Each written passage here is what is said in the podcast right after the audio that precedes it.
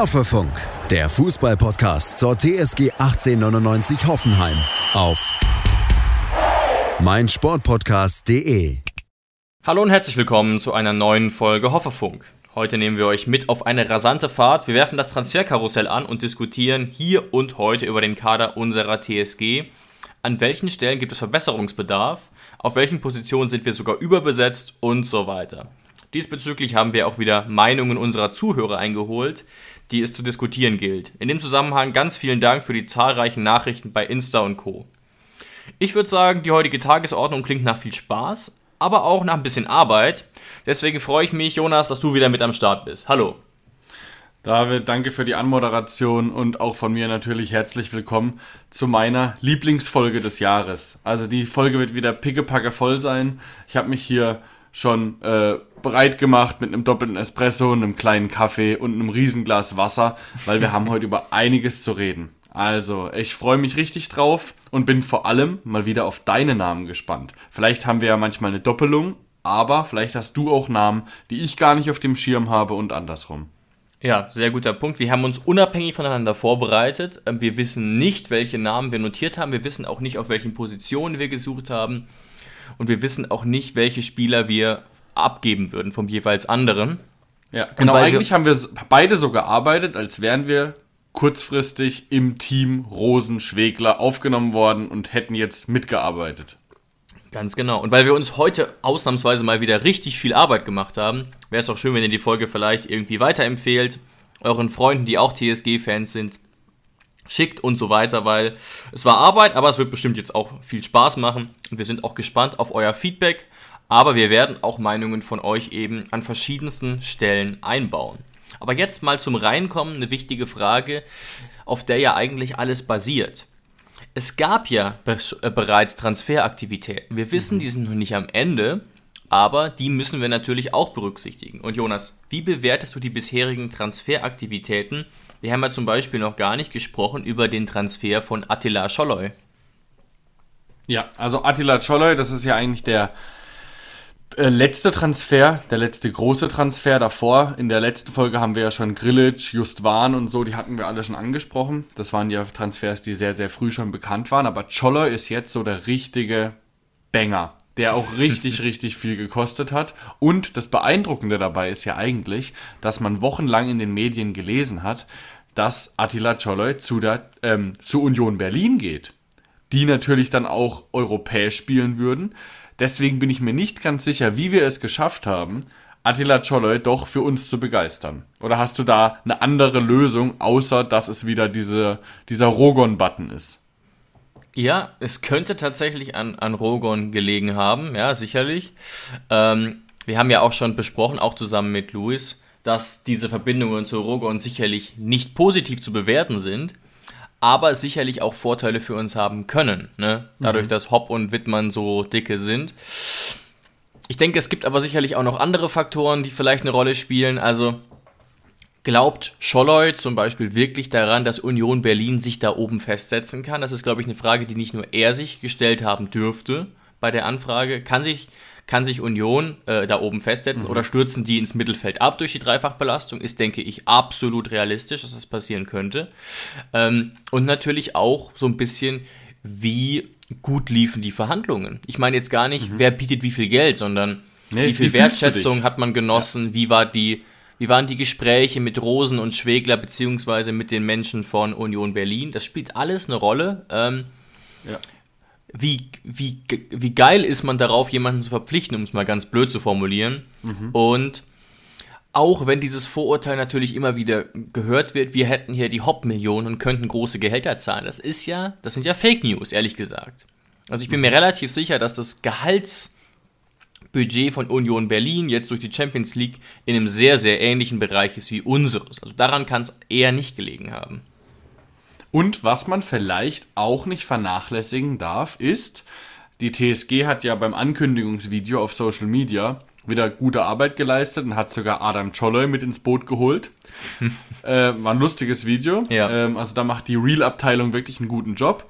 Man darf nicht vergessen, vielleicht nehmen die beiden Cholloys auch mal den Hörer in die Hand und der eine Cholloy fragt den anderen mal, wie es denn so war in Sinsheim. 100%. Und ich kann mir da schon vorstellen, dass Attila Czoloi auf seinen langjährigen ungarischen Kapitän gehört hat und gesagt hat, okay, Czoloi war, also Adam Czoloi war sehr, sehr zufrieden, sehr, sehr lange bei der TSG und das kann auch das Zünglein an der Waage sein. Das sind ja alles nur Menschen.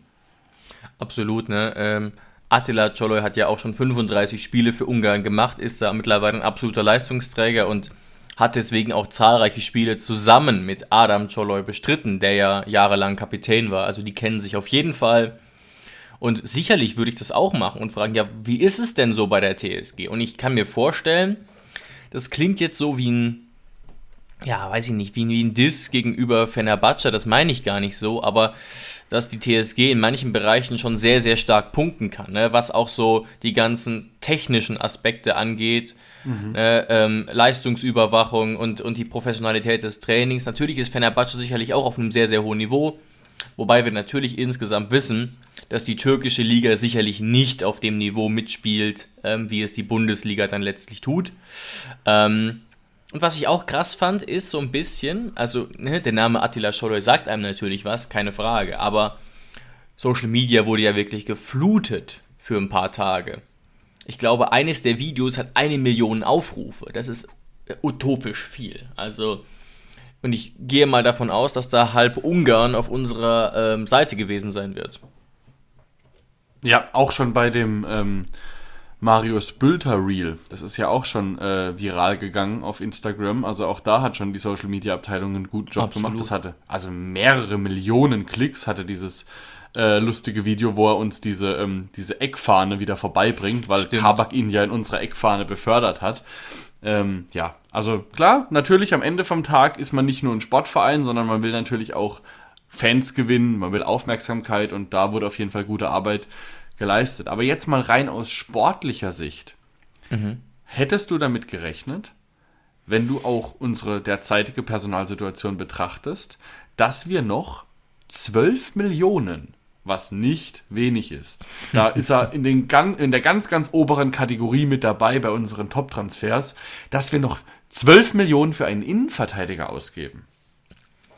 Ehrlich gesagt nicht. Ähm, Matarazzo hat zwar schon angedeutet, dass ähm, die Abwehr schon ein besonderes Augenmerk jetzt ist, auch bei der Vorbereitung. Allerdings, ne, wenn man mal Choloy ausklammert, sind ja weiterhin da ne, Kabak, Akbo, Vogt, Nsoki, Brooks und auch wieder Kasim Adams. Mhm. Und vor diesem Hintergrund bin ich schon überrascht, dass jemand so Teures kommt.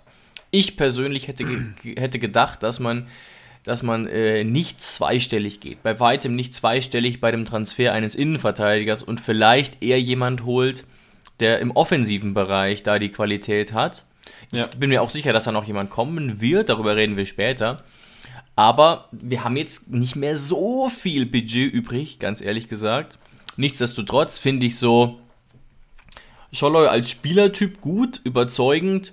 Ähm, die Gefahr besteht natürlich, aber das ist klar ne, dass jemand, der aus der türkischen Liga kommt, so ein bisschen Anpassungsprobleme haben könnte. Auch wenn er natürlich auch international schon gespielt hat in der Europa League. Ähm, aber ein bisschen anpassen muss man sich da schon. Und ich bin ja auch gerade nicht ganz sicher, wie, wie weit vorne Fenerbahce eigentlich die letzten zwei Jahre mitgespielt hat. Aber ich glaube, du weißt so ein bisschen, worauf ich hinaus will. Ne? Ich glaube, Fenerbahce hat in der Liga schon auch so ein paar Gegner, wo sie so klarer Favorit sind. Ähm, und das hast du ja als TSG nicht. In der Regel. Ja. ja, es ist am Ende immer ein Spiel mit dem Feuer. Ich meine, ein Socki kam für den gleichen Betrag aus Belgien. Ich würde sagen, die belgische Liga, die türkische Liga, ja, weiß ich jetzt nicht, wer da jetzt vorne ist, vielleicht die türkische in Tick. Ja. Ähm, aber das ist ähnlich. Beide sind dann in die Bundesliga jetzt gekommen und ja, man hat ja bei Socki gesehen, dass er Startschwierigkeiten hatte ähm, oder immer noch hat. Und deswegen am Ende kannst du es nicht wissen. Aber jetzt möchte ich, weil ich würde sagen, also so eine richtige Struktur bekommen wir heute nicht rein, ob wir erst die Zugänge machen und dann die Abgänge, sondern wir forschen uns einfach so ein bisschen von Position zu Position vor und wir sind jetzt gerade in der Innenverteidigung. Und deswegen würde ich jetzt mal das erste kleine Fässchen aufmachen des Transferkarussells. Thema Abgänge. Mir ist jetzt aufgefallen, nach ja, ja. dem Transfer von Attila Czoloi, dass wir meiner Meinung nach, wir spielen nicht europäisch, zu viele Innenverteidiger mit Stammspielerpotenzial im Verein haben. Ich wiederhole nochmal. Wir haben Brooks, wir haben Vogt, wir haben Attila Choloy, da haben wir schon mal drei. Wir haben Nsoki, Akpoguma und Kabak. Das sind jetzt sechs Innenverteidiger, wo du meiner Meinung nach relativ würfeln könntest, wer spielt, weil die alle Stammspielerpotenzial haben und auch ja vom, vom Marktwert her einen hohen Anspruch haben. Und da habe ich in so äh, Nuhu ausgeklammert, weil ich glaube, Nuhu können wir ganz früh rausnehmen. Der wird keine Rolle dieses Jahr spielen. Ähm, aber dann sind wir trotzdem zu sechst. Und dann muss ich sagen, klar, sechs Innenverteidiger, wenn du die Dreierkette bevorzugst, sind kein Problem. Aber ich sehe da keinen Innenverteidiger, der sagen würde, ja, Freunde, ich spiele übrigens nur, wenn Not am Mann ist. Keiner von denen. Und was mir auch ein bisschen Bauchschmerzen macht, wir haben ja jetzt gerade erst herausgearbeitet, wie gut sich Akpoguma in der Innenverteidigung entwickelt hat. Und jetzt gerade mit, der, mit den neuen Transfers ich weiß nicht, wo Akpoguma da seinen Stammplatz haben soll. Wird jetzt schon wieder nicht mit Kevin geplant? Da hat es, das macht mir ein bisschen Bauchschmerzen. Ja, würde mich überraschen, auch aufgrund der Vertragsverlängerung. Aber wer weiß, das ist jetzt nur mal so ein, generell gesagt, wer weiß denn, ob Brooks wirklich als Stammspieler eingeplant ist? Wir haben das mehrfach gesagt, dass, ähm, dass er sich massiv gesteigert hat, dass er uns auch sehr geholfen hat mhm. beim Klassenerhalt.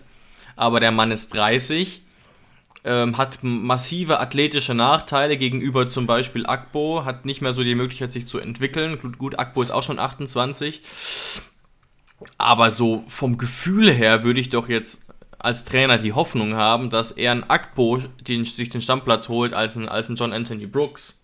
Mhm. okay, Beispiel. dann würdest du sagen, also wenn wir mit dieser Dreierkette gehen, die ich auch bevorzuge, dann kommt vielleicht ein Kevin Vogt wieder zurück in die Mitte. Ähm, dann hast du ein ein Akpo, vielleicht als rechter Innenverteidiger, und ein Attila Choloy als linker Innenverteidiger. David, dann sitzt ein Kabak, ein Brooks und ein Socki auf der Bank. Hat ein Kabak das Selbstverständnis für einen Bankplatz? Oder andersrum, wenn Kabak den Stammplatz bekommt, hat ein Attila Choloy einen Bankplatz? Also, ich will nur damit sagen, am Ende ist das eine Position, die unfassbar heiß umkämpft sein wird. Ja, ich glaube allerdings, ne, auch im Hinblick auf die letzten Jahre und die Defensivproblematik, hat man jetzt gesagt, okay, wir haben vielleicht einen zu viel, aber wir wissen, was in den letzten Jahren so passiert ist. Weißt du, eine Verletzung und alles bricht in sich zusammen. Mhm. Ähm, aber ich sehe das Problem, ja. Aber wir haben auch schon besprochen, analysiert, dass einfach, ja, klingt jetzt hart. Ich weiß nicht, ob Kabak sich wirklich den Bundes, den, den Stammplatz bei einem potenziell überdurchschnittlichen Bundesligisten verdient hat, mhm. mit seiner Inkonstanz und mit seinen, ja, ähm, auch mal Aussetzern zwischendrin. Und natürlich wird Scholloy zuerst die Chance kriegen, die linke Seite zu beackern. Er ist Linksfuß. Denke ich auch. Ähm, und Kabak muss sich jetzt erstmal hinten anstellen.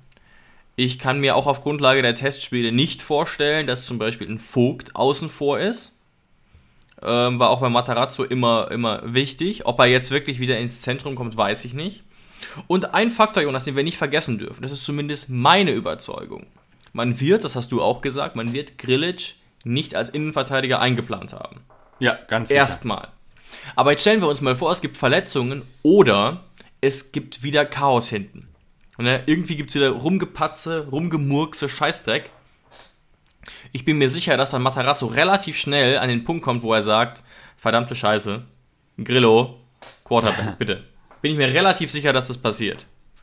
Du, die, die, die Dreierkombination aus einem Grillitsch in der Mitte und einem Vogt als rechten Innenverteidiger ist jetzt auch nicht die absolut schlechteste in meinem Kopf. Eben, Ab, ja. ja. Also, das ist eine absolut wilde Position dieses Jahr bei der TSG. Gerade auch, wir haben ja den Vertrag jetzt mit Bicacic nicht verlängert. Das heißt, und wir haben auch so Kandidaten wie Che oder sonst irgendwas nicht mehr. So klare Spieler, wo du sagen kannst, okay, die haben nicht das Selbstverständnis, Stammspieler zu sein. Die haben wir auf dieser Position nicht mehr. Und das ist schon heftig. Wodurch ich äh, vielleicht zu, sogar zu dem Entschluss komme, jetzt als kleines Statement zum Transferkarussell, dass ich als Sportdirektor nicht abgeneigt wäre, einen Nsocki zu verleihen für ein Jahr, zu verkaufen nicht, weil da würdest du ein Minusgeschäft deines Lebens machen. Du würdest, ja, 6 Millionen vielleicht maximal noch für ihn bekommen und wir haben 12 gezahlt. Das kannst du noch nicht machen. Deswegen vielleicht einen Socki ein Jahr verleihen. Vielleicht auch wieder in die belgische Liga, ich weiß Ja. es nicht. Ähm, und für ihn, weil sechs Innenverteidiger finde ich nicht schlecht, einen Spieler holen, der zwar Potenzial hat, aber der noch nicht eben dieses Selbstverständnis hat, Stammspieler in der Vielleicht Bundesliga so wie so ein Just Van, ne? der ja auch nicht sagen kann, ich spiele jetzt zwingend. Genau, und da habe ich auch schon den ersten konkreten Namen unseres Transferkarussells 2023. Okay. Und zwar bin ich, ich gucke hier aus dem Fenster, sitze in Karlsruhe, ich bin bei einem Leihinnenverteidiger, der letztes Jahr beim KSC gespielt hat und der einen sehr, sehr guten Eindruck gemacht hat, der mittlerweile wieder beim HSV spielt, aber schon Andeutungen gemacht hat, dass er nicht beim HSV bleiben möchte, weil er mit Tim Walter nicht übermäßig klarkommt. Und es handelt sich um Stefan Ambrosius. 24 Jahre alt, kennt natürlich jetzt das Bundesland, ähm, hat einen Marktwert von 900.000. Ich denke, also da müsste man nicht viel Geld in die Hand nehmen. Und er war lang, also er war oft verletzt auch beim KSC, hat jetzt nicht übermäßig viele Spiele gemacht, aber auch das, was ich von meinen Freunden hier aus Karlsruhe gehört habe oder das, was ich gesehen habe, ist, dass Ambrosius eigentlich zu gut für die zweite Liga war und wirklich immer einen sehr, sehr guten Job gemacht hat, wenn er gespielt hat. Schnell, athletisch, zweikampfstark. Das wäre auf jeden Fall einer, da hätte man kein großes Risiko und wie gesagt, er hätte nicht das Selbstverständnis zu spielen. Stimmt, ja, interessant. Ein Name, auf den ich nicht gekommen wäre, ehrlich gesagt, ja. Aber ist natürlich gut, du hast ja wirklich so ein bisschen Connections zur KSC-Bubble. Ähm, Und ähm, wäre sicherlich jemand, der da ähm, kein, kein Loch in die, ins Budget reißen würde. Ich bin mal ganz ehrlich, also ich finde die Idee gut. Ich habe mir, was das Thema Innenverteidigung angeht, keinerlei Gedanken gemacht. Gerade eben nach diesem Choloy-Transfer. Ähm, und habe mir jetzt aber auch nochmal quasi live die Liste angeguckt. Und ich kann mir einfach nicht vorstellen, dass wir einen Socki verkaufen können. Du hast es schon selbst gesagt, ne? das wäre ein massives Minusgeschäft. Er hat zwar noch lange Vertrag, äh, deswegen könnte ich mir auch vorstellen, dass man es irgendwie versucht, dass er vielleicht irgendwie über, über Kurzeinsätze wieder einen Rhythmus entwickelt. Ähm, andererseits, man könnte ihn auch verkaufen. Und wo ich mir wirklich sehr unsicher bin, Jonas. Und das, jetzt werden alle mit den Augen rollen, ich weiß das. Aber ich habe es mir nochmal angeguckt. Kasim Adams hat beim FC Basel wirklich einen sehr soliden Job gemacht. Hat eigentlich immer gespielt, elfmal Conference League, immer in der Schweizer Liga. Ähm, da würde, glaube ich, kein Basel-Fan sagen, ach du Scheiße, wenn der geblieben wäre.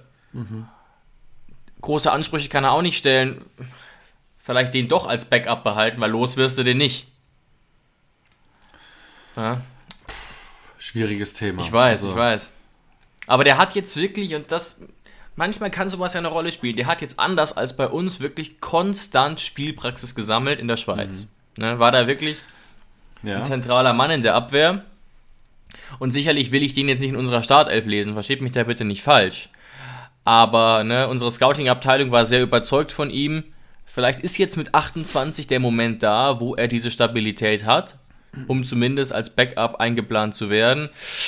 Aber ich persönlich, sagen wir es mal so rum, ich habe mir das alles ausgerechnet. Ich, ich persönlich wäre nicht bereit, als Pirmin Schwegler oder als Alex Rosen noch viel Geld in die Abwehr zu stecken, beziehungsweise in die zentrale ähm, Dreierreihe, ähm, weil wir gar nicht mehr so viel Geld übrig haben. Darf ich mal ganz kurz meine Rechnung präsentieren? Wir haben aktuell ein Transfer plus von etwa 14 Millionen. Ne? Wir haben eingenommen so circa 30, 31 Millionen und ausgegeben etwa 17. Und jetzt habt ihr vielleicht noch im Kopf, wenn ihr diesen Podcast hört, dass wir schon ein deutliches Transferplus am Ende brauchen von etwa 10 Millionen. Also plus minus. Das heißt, so viel, so viel Puffer ist gar nicht mehr da. Wir werden das jetzt nicht total berücksichtigen ne? ähm, an dieser Stelle, aber damit will ich nur sagen, wenn ich wo Geld ausgeben würde, dann auf keinen Fall auf dieser Position und deswegen Ja. kann ich schon auch so einen Vorschlag wie Stefan Ambrosius dann äh, nachvollziehen, ja. Ja, das Nuhu-Thema ist halt einfach, glaube ich, das Problem, dass vielleicht. Also die, Fu die Fußballwelt ist schnelllebig. Wenn ein Nuhu sich jetzt irgendwie durch eine Verletzung ins Team spielt und dann auf, je auf äh, richtig groß aufspielt, dann sind wir sehr schnell dabei, es zu vergessen, was davor war. Ja. Aber vielleicht ist die Zeit von Nuhu und der TSG einfach so vorbelastet, dass er einfach einen Neustart braucht, könnte ich mir vorstellen, weil einfach, wenn der in der Startelf wäre oder eingewechselt wird, gibt es, glaube ich, keinen in Blau, der sagen würde, okay, der wird jetzt einen richtig guten Job machen. Da hat man einfach Bauchschmerzen. Das stimmt. Und vielleicht ist es auch nicht gut für ihn. Und deswegen könnte ich mir schon vorstellen, dass es da besser ist, wenn er da seinen, seinen Koffer packt und auf jeden Fall jetzt im Alter von 28 sein Glück bei einem anderen Verein findet. Aber ja, bei der TSG, glaube ich, wird es nichts mehr. Aber grundsätzlich natürlich auch jemand, der jetzt nicht äh, den Anspruch haben darf, Stamm zu spielen, wäre natürlich für die Breite auch nicht der verkehrteste. Aber was Insocki angeht, da bin ich auf jeden Fall noch gespannt. Aber ich Ja. glaube, und mit dem Satz können wir jetzt die Innenverteidigung auch zumachen, auch selbst wenn wir ein kleines Überangebot haben, wo wir sicher sein können, ist, dass Pellegrino Materazzo in seiner Dreierkette wirklich immer ein gestanden, eine gestandene Innenverteidigung aufstellen kann. Und da brauchen wir uns keine Sorgen machen, da sind wir sehr, sehr gut aufgestellt. Ja, ja. Sehe ich auch ganz ähnlich. Auch unsere Community hat uns ja geschrieben und da war der Tenor auch ganz eindeutig oder andersrum. Niemand hat uns eigentlich geschrieben, wir brauchen dringend einen Innenverteidiger. Formulieren wir es Ja. mal so rum. Ganz oft wurde, ich sage es mal ganz allgemein gesagt, wir brauchen einen Stürmer oder einen Außenverteidiger oder einen Baumi-Ersatz. Das waren so die typischen Ideen, was die Position angeht. Welche Namen die Community vorgeschlagen hat, werden wir am Ende auch nochmal so ein bisschen äh, besprechen und einordnen. Aber da war die Innenverteidigung quasi ähm, verwaist, was die Wünsche angeht. Ähm, und das kann ich persönlich absolut nachvollziehen, was überhaupt nicht verwaist war. Und das kann ich persönlich sehr gut nachvollziehen, ist die Außenverteidigung. Es haben uns wirklich mehrere Leute geschrieben, dass das aktuell so nicht geht. Und damit war eigentlich immer die linke Seite gemeint tatsächlich. Vielleicht mal ganz kurz zur Einordnung, ne? wer gerade noch da ist und wer wo spielen könnte. Ne? Offensichtlich natürlich Pavel äh, äh, noch immer da zum Glück. Äh, Marco Jon wieder zurück als potenzieller Linksverteidiger. Robert Sko ist offensichtlich noch da. Und auch Nsocki könnte wohl Linksverteidiger zur Not spielen. Allerdings natürlich nicht vorstellbar eigentlich in einer Fünferkette, wenn wir mal ehrlich sind. Ja.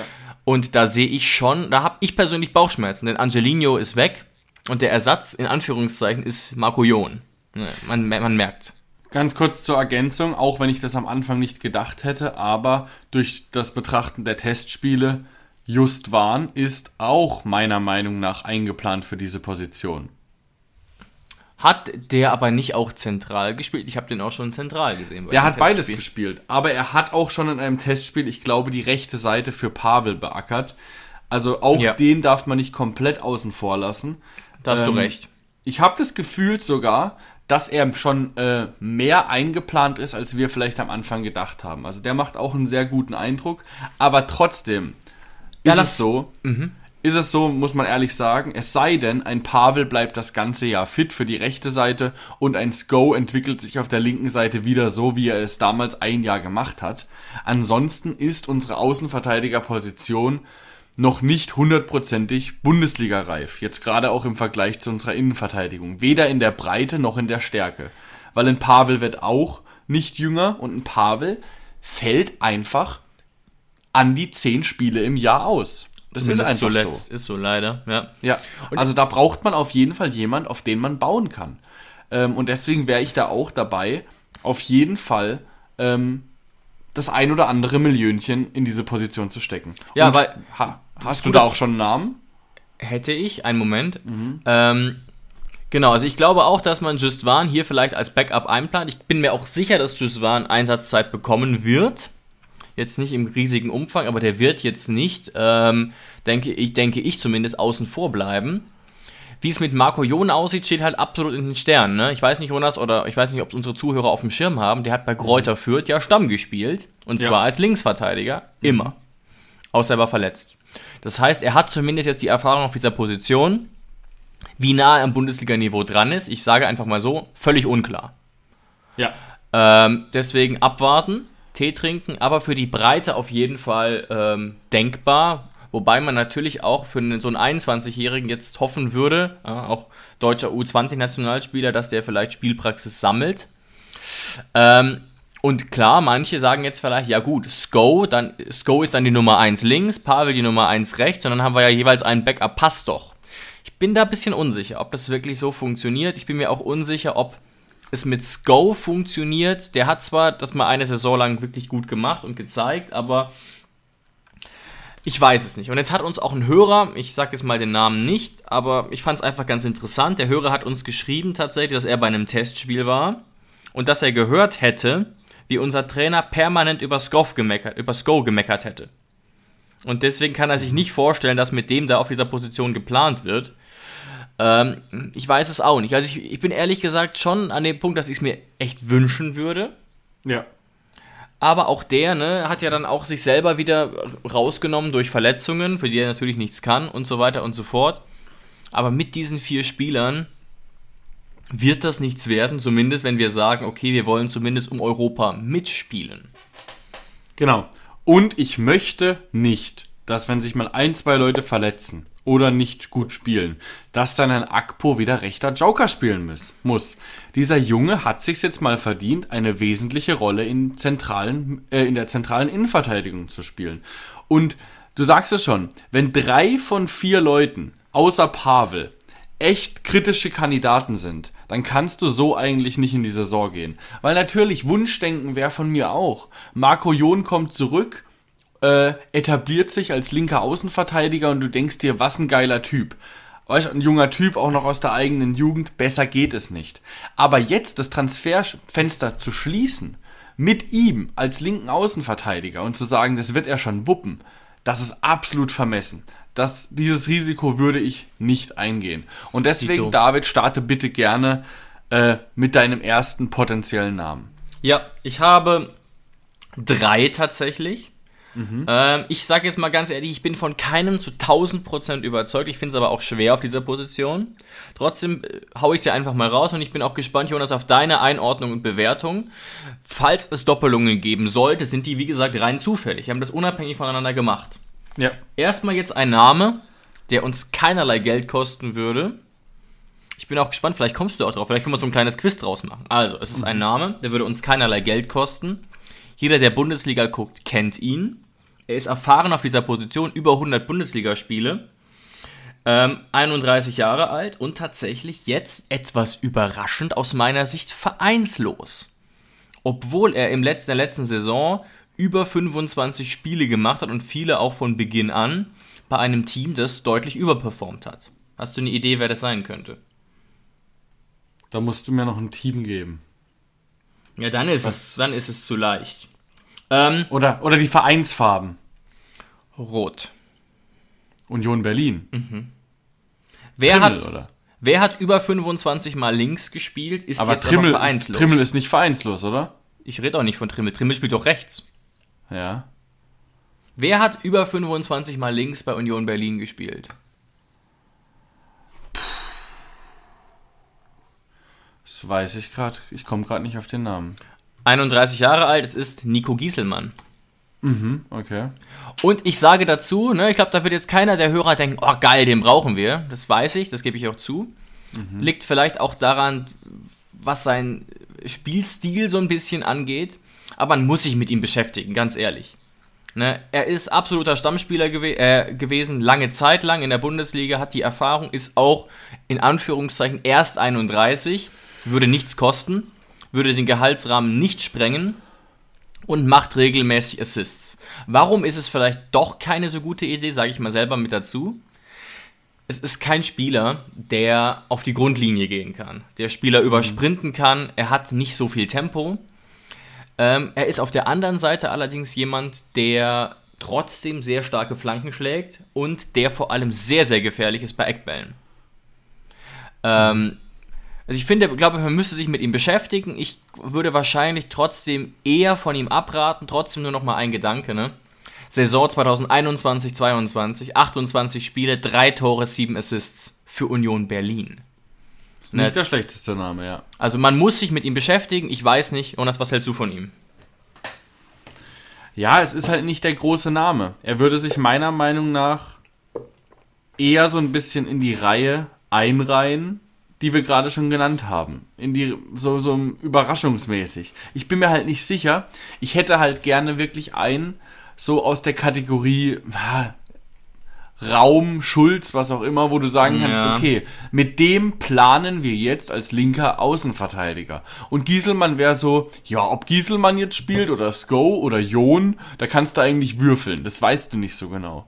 Und ich hätte halt wirklich jemanden, der von Anfang an klar eingeplant ist, wo du sagst, der erhält von Anfang an die Chance. Klar, wenn er scheiße ist, kann er auch wieder rausrotiert werden, aber dass du sagst, okay, der wurde verpflichtet und der erhält seine Chance von Anfang an. Wobei das, das mit Schulz und Raum Jonas auch nicht klar war. Ja, das stimmt, das stimmt. Aber ich habe einen Spieler auf meiner Liste, der eigentlich eins zu eins vergleichbar ist mit David Raum.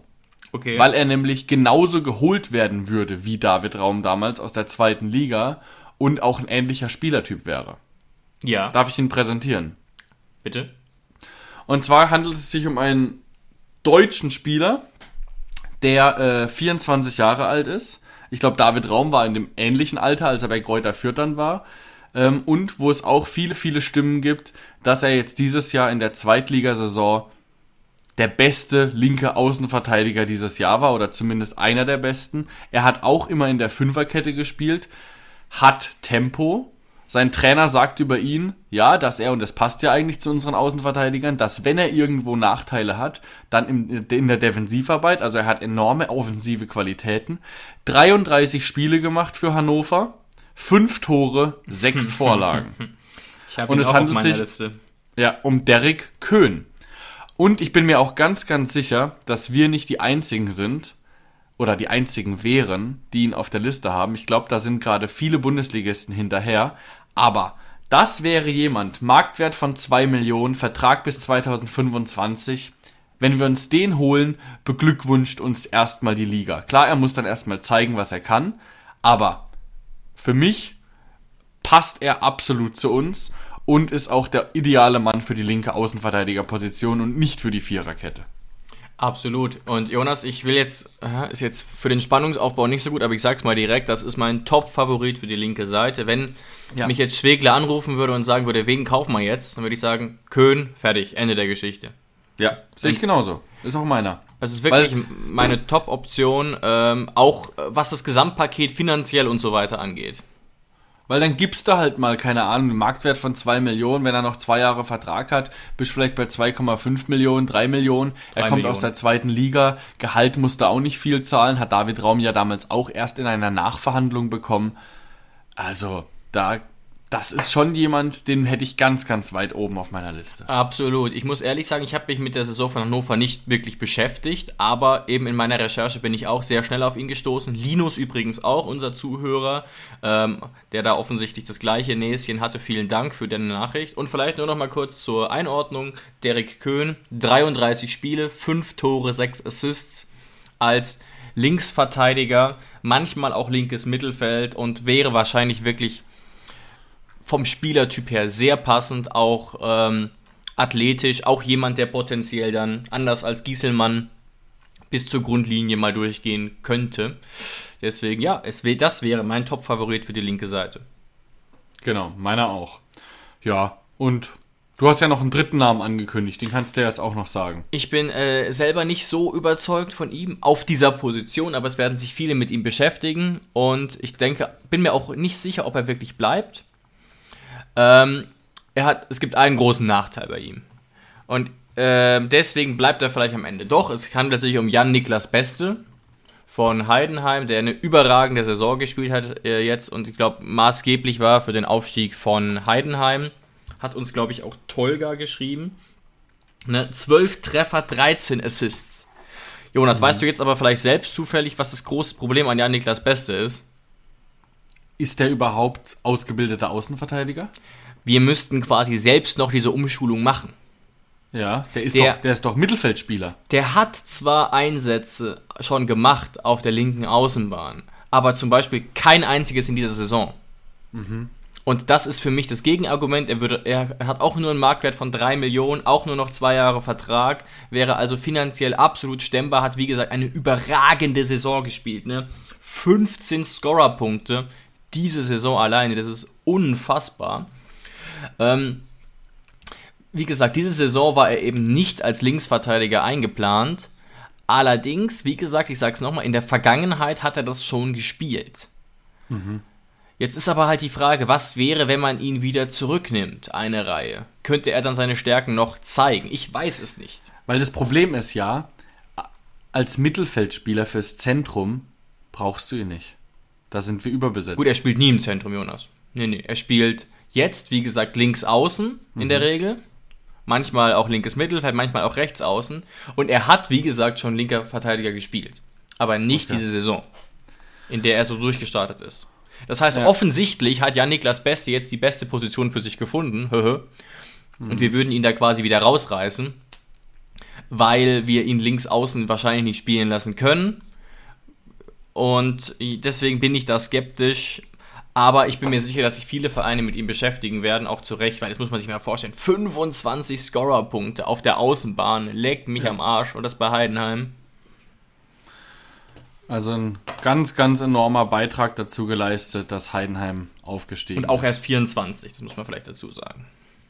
Also, auch ein sehr, sehr guter Name, aber ich kann auch verstehen, dass du da Derek Köhn bevorzugen würdest, einfach aufgrund dessen, weil er seine Position nicht wechseln müsste, ganz, ganz klar. Und ich glaube, da hättest du halt auch bessere Möglichkeiten, weil bei Köhn ist ganz klar, äh, die Grundlage, du willst erste Liga spielen, musst du wechseln, weil Hannover spielt nicht erste Liga. Bei Heidenheim könnte er auch noch ein Jahr bleiben und könnte sagen, jetzt will ich erstmal ähm, das ernten, was ich gesät habe.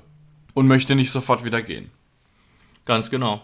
Also dann haben wir uns ja schon auf den ersten Transfer geeinigt. Das ist gut, aber ich denke, auch die anderen Namen sind absolut zurecht gefallen, würde ich mal sagen. Ja. Ich würde das Ganze noch um einen ergänzen, der aber auf der Realismus-Skala relativ weit unten ist, weil ich, also man, es ist nicht so unrealistisch, weil du sagen musst, klar, wir haben jetzt schon mal 12 Millionen ausgegeben für Choloy, dass wir es wieder tun, ist nicht so, ist nicht so ähm, realistisch, aber vom Namen her ist er nicht unrealistischer als ein Angelino. Und deswegen, also muss man ihn eigentlich fast nennen und es handelt sich um äh, Borna Sosa vom VfB ja. Stuttgart. Ja, Linksverteidiger, 25 Jahre alt, ein begnadeter Fußballer, ist einfach so, hat noch einen Vertrag bis 25, einen Marktwert halt von 12 Millionen. Ich glaube, diese 12 Millionen musste man nicht zahlen, weil er schon ewig beim VfB ist und mittlerweile auch sagt, äh, eigentlich würde er gern sich einen neuen Verein suchen. Bei ihm glaube ich aber, dass es ihn eher ins Ausland ziehen wird, weil er, glaube ich, nicht in der, innerhalb der Bundesliga wechseln will. Aber ja. an sich ja. natürlich ein Top-Mann. Glaube ich aber ehrlich gesagt nicht dran, einfach aufgrund der Choloy-Million, dass wir dann nochmal mit ja, 8 bis 10 Millionen gehen werden. Ja, ähm, sehe ich ganz genauso. Und ähm, wir haben, sind, also wir als TSG sind aktuell auch nicht in der Position, sagen zu können, okay, die TSG ist ein großer Schritt nach vorne im Vergleich zum VfB. Das ist traurig, aber ich glaube, aus neutraler Sicht ist gerade sehr unklar, in welche Richtung es bei uns geht. Mhm. Werden wir jetzt die graue Maus? Geht es wieder nach oben? Setzen wir uns im unteren Mittelfeld fest? Ich glaube, die wenigsten, auch wir, würden jetzt davon ausgehen, dass es nochmal so eine Horrorsaison wird. Aber ich glaube, du weißt, worauf ich hinaus will. Ja, auf jeden Fall. So, dann haben wir die Außenverteidigerposition eigentlich mhm. abgehakt und haben uns darauf geeinigt auf Derek Köhn. Das ist unsere, ja. unser Top-Kandidat. Jetzt, bevor wir dann wahrscheinlich zu einer der wichtigsten Positionen klettern, die wir auch von unserer Community am öftesten gehört haben, ganz kurz noch als Ergänzung, was mir noch aufgefallen ist bei Thema Zugänge. Ich habe unsere Torwartposition durchgeguckt. Und mir ist aufgefallen, dass wir das erste Mal seit vielen, vielen Jahren eigentlich Olli haben und danach zwei extrem junge Torhüter. Das heißt, mit Luca Philipp und Noll haben wir da einen 22-Jährigen und einen 20-Jährigen. Ich denke, Luca Philipp hat sich absolut verdient, jetzt mittlerweile die Nummer 2 zu sein. Ja. Gar kein Problem. Aber ein Torwart-Team, und das haben wir ja damals auch von Alexander Stolz in unserem Interview gehört, ist ja auch ganz, ganz wichtig fürs Training einfach. Eine, eine schöne Atmosphäre zu schaffen. Äh, dafür sind die Ersatztorhüter ja auch ganz, ganz oft da.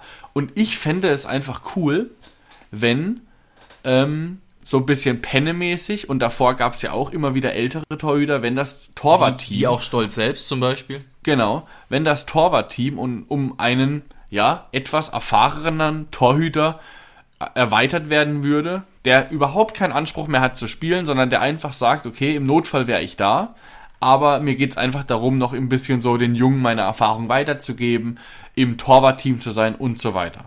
Und da habe ich jetzt einfach nur beispielhaft mal zwei Namen mehr aufgeschrieben. Das könnte jeder Torwart sein, der eigentlich mittlerweile pff, über 33 ist, sage ich jetzt mal, und vielleicht nicht mehr den Anspruch hat zu spielen. Aber als Beispiel Jens Grahl, 34 Jahre alt, aktuell bei Frankfurt, hat auch schon eine Vergangenheit in Hoffenheim, vielleicht hat er sich da wohlgefühlt und könnte sich das wieder vorstellen. Oder als Beispiel auch ein Tobias Sippel von Gladbach, 35 Jahre alt.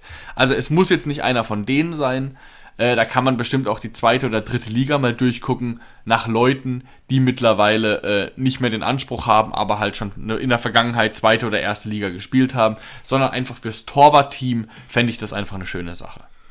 Verstehe ich, wobei ich es jetzt, ich kann es natürlich nicht belegen, aber ich bin mir sicher, dass wir auf der Torwartposition nichts mehr machen werden, ehrlich gesagt. Äh, Luca Philipp ja auch mittlerweile U21 Nationalspieler, also hat sicherlich das Niveau. Ähm, Jetzt sagt man natürlich auch immer, ja, die Nummer 1 braucht ja im Prinzip Druck. Aber ich glaube nicht, dass ein 33-jähriger Olli Baumann, mit dem sich angeblich auch die Bayern beschäftigt haben, ähm, was sich jetzt wohl als Ente rausgestellt hat, aber egal, ähm, dass der noch Druck braucht. Das würde ich mhm. stark, stark bezweifeln. Dafür ist Baumann jetzt zu alt, zu erfahren, zu abgebrüht und auch insgesamt professionell genug. Deswegen nur meine Einschätzung, da werden wir auf keinen Fall was tun. Weil auch so ein Gral oder ein äh, Sippel, die kosten halt Gehalt und blockieren ja. dann an dieser Stelle. Die werden aber, die werden dann auch nicht die Nummer 2, sondern werden eher die Nummer 3. Ja, ich glaube ich auch nicht, dass da noch was passiert, aber irgendwie hatte ich so das Gefühl, ja. ich fand es einfach immer mega schön, dass da auch ein Penne da. Also bei FIFA würde ich es machen.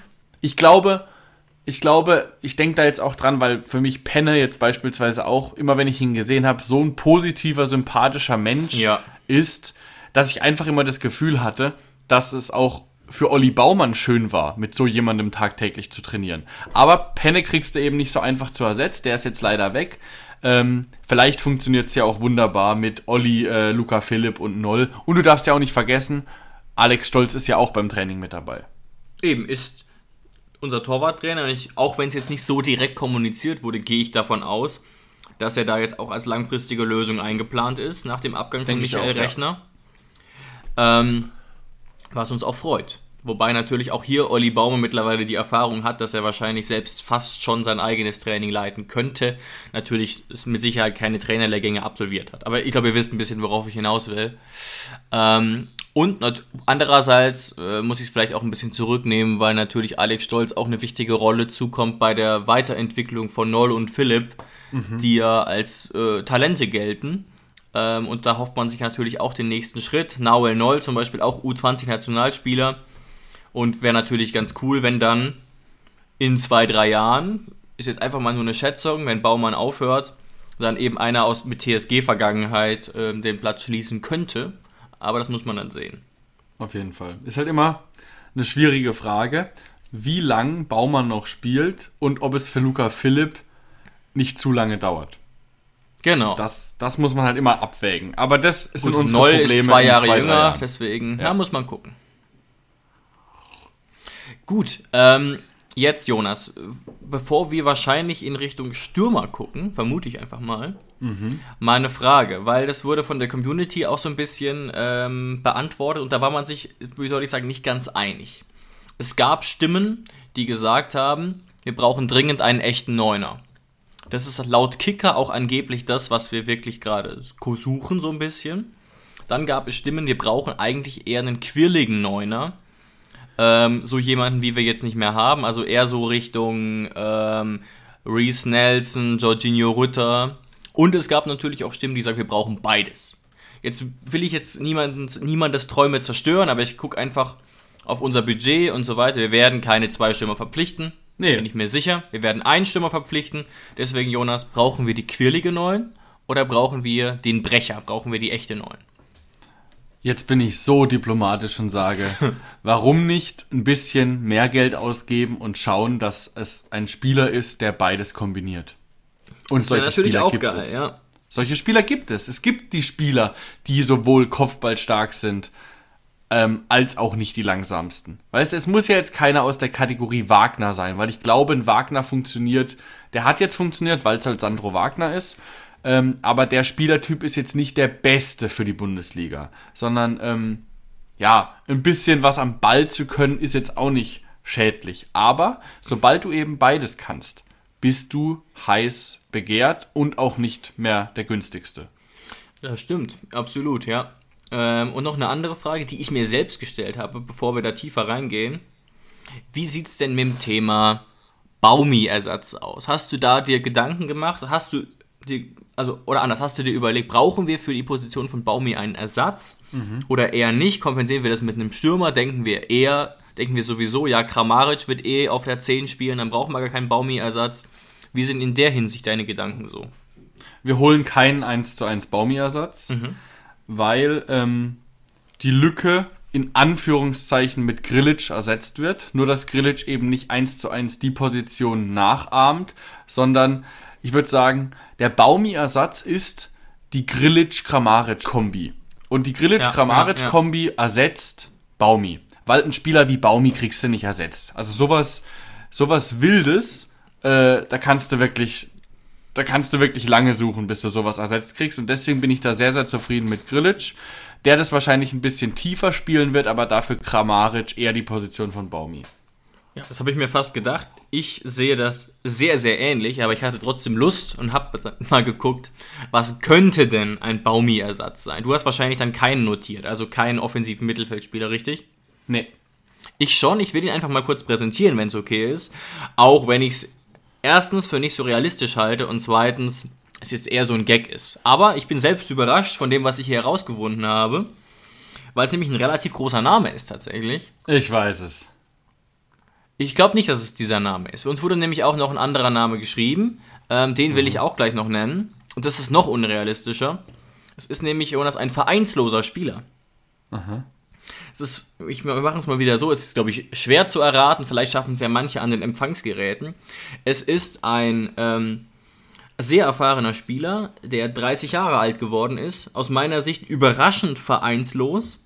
Ähm, was zeichnet ihn aus? Er hat sehr viel Erfahrung, insbesondere in der Premier League, ist Nationalspieler für Argentinien gewesen, ist ähm, sehr wendig, ähm, hat eine sehr gute, sehr enge Ballführung und ist nur 1,67 Meter groß. Und ist jetzt niemand, der Baumi 1 zu 1 ersetzen könnte. Null. Ne? Aber er ist einfach jemand, der uns wieder einen offensiven Mittelfeldspieler, einen, einen echten geben würde. Ne? Der, der gefährliche Pässe spielt, der so ein bisschen, ja, vielleicht wieder eher so Typ Demir bei, nur inwendiger, würde ich sagen, mhm. ist. Und der war, jetzt lass mich nicht lügen, sehr, sehr, sehr lange bei West Ham United, der zentrale Zehner, und hat da 180 Spiele gemacht. Manuel Lanzini. Richtig. Bei West Ham wusste ich es dann, ja. Ist jetzt natürlich, wir wissen es alle, nicht besonders realistisch. Nichtsdestotrotz wird Lanzini sicherlich aktuell einen Club suchen und sehr wahrscheinlich in Arabien irgendwo landen. Sind wir mal ganz ehrlich. Aber warum könnte es rein theoretisch dennoch passieren? Ne? West Ham ist zwar ein Club, der hat es ab und zu mal in die Euro-League und ab und zu mal in die Conference League geschafft, ist aber jetzt auch kein wirklich großer Club, auch wenn uns das bei Ted Lasso anders dargestellt wurde. ähm, und Lanzini hat seinen Stammplatz jetzt zum ersten Mal verloren. Letzte Saison war nur noch Ergänzungsspieler, will sicherlich spielen. Ähm, gehaltstechnisch sicherlich ein Problem, keine Frage. Aber wer weiß, ob Lanzini nicht heimlich Bundesliga guckt und sich denkt, ja mein Gott, gucken wir mal. Aber ich sag mal so, guckt euch mal Emanuel Lanzini Highlight-Video an, auch von 2021-22 und dann denkt man sich schon, boah, wäre schon geil. Mhm. Aber ich glaube, wir brauchen diese Position gar nicht, ganz ehrlich gesagt. Ne? Ja. Ich denke, Kramaric ist da eingeplant. Kramaric ist ein ganz anderer Spielertyp. Ähm, äh, aber so rein theoretisch wäre es in meinem Kopf attraktiv und bei FIFA würde ich es machen, sagen wir es so. Mhm. Ja, okay. Ähm, aber jetzt kommen wir zum Stürmer. Mhm. Und um deine Frage nochmal von eben ein bisschen konkreter zu beantworten, bin ich eher dafür, so einen schnellen Quirligen oder einen wuchtigen.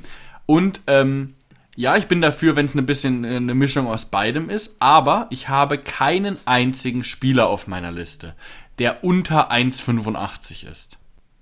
Ich einen. Also ich habe tatsächlich auch keinen, bei dem man sagen würde, der ist körperlich, ähm, also ich habe eigentlich nur körperlich gute äh, Spieler auf meiner Liste. Genau, also ich habe keinen Dabur-ähnlichen Spieler, sondern eher größere Spieler. Nö, also eher da, Dabur-ähnliche habe ich schon teilweise auf der mhm. Liste, aber es gibt ja auch Stürmertypen aller, weiß ich nicht, ähm, wie heißen sie denn alle? Aguero, weißt du, so einen habe ich überhaupt nicht. Mhm. Ja. Wobei Aguero natürlich auch auf eine Art ein klassischer Neuner ist, in gewisser Weise. Ja, mit Sicherheit, ja. Nur halt von der Größe nicht. Und da, mhm. er ist jetzt nicht total äh, zweikampfstark, einfach auch, weil er irgendwie 1,71 ist. Gut, aber bei Aguero reden wir halt über die Kategorie Weltklasse und da kann man sowas dann halt auch mal kompensieren. Absolut, absolut. Ich habe tatsächlich, ne, fünf Namen aufgeschrieben für einen möglichen Stürmerersatz. Ich glaube, wir sind uns einig, wahrscheinlich wird ein Stürmer kommen und ich würde ja. selbst als Kaderplaner auch nur einen holen, ehrlich gesagt. Denn wir verschaffen den Zuhörern mal einen kurzen Überblick. Wir haben aktuell Bebu, Kramaric in Klammern, Bülter, wissen wir nicht genau, aber ist auch natürlich. Ja, ist natürlich jemand, der da spielen könnte. Wahrscheinlich eher ein Linksaußen. Und Maxi Bayer. Aslani derweil verletzt, was vielleicht auch nochmal ein Argument ist, dringend jemanden zu holen, denn so eine Innenbandverletzung braucht ein bisschen und ich glaube, wir sind uns einig, dass Bayer und Aslani auch nur in Klammern zu sehen sind. Insbesondere in Aslani. Bayer hat jetzt ja auch schon viel Zweitliga-Erfahrung gesammelt. Genau, und da zum Thema vorweg, ähm, Abgänge, ich habe mir aufgeschrieben, Aslani und Bayer ist einer zu viel. Weil klar, die können vereinzelt Spielzeiten bekommen, aber nicht beide gleichzeitig. Und ich hätte eigentlich gesagt, dass es jetzt an der Zeit ist, dass Aslani ausgeliehen wird, weil Bayer war gerade eben gerade schon weg bei Hannover 96, hat eine gute Zweitligasaison gespielt. Er ja. hätte jetzt mal wieder die Chance verdient. Problem bei Aslani ist, du kriegst ihn jetzt halt gerade nicht verliehen aufgrund seiner Innenbandverletzung. Ja, schwieriges Thema, aber eigentlich wäre ich dafür, dass Aslani noch wegkommt. Und, und dann brauchen wir natürlich dringend äh, einen, einen Stürmer und auch aus unserer Sicht einen Stürmer, der auch mal im Rücken zum Tor stehen kann, der natürlich gerne flexibel sein kann. Und jetzt hauen wir uns mal ein paar Namen um den Kopf und ich bin gespannt, was da so kommt. Ich bin auch gespannt, ob es Doppelungen gibt oder gar keine.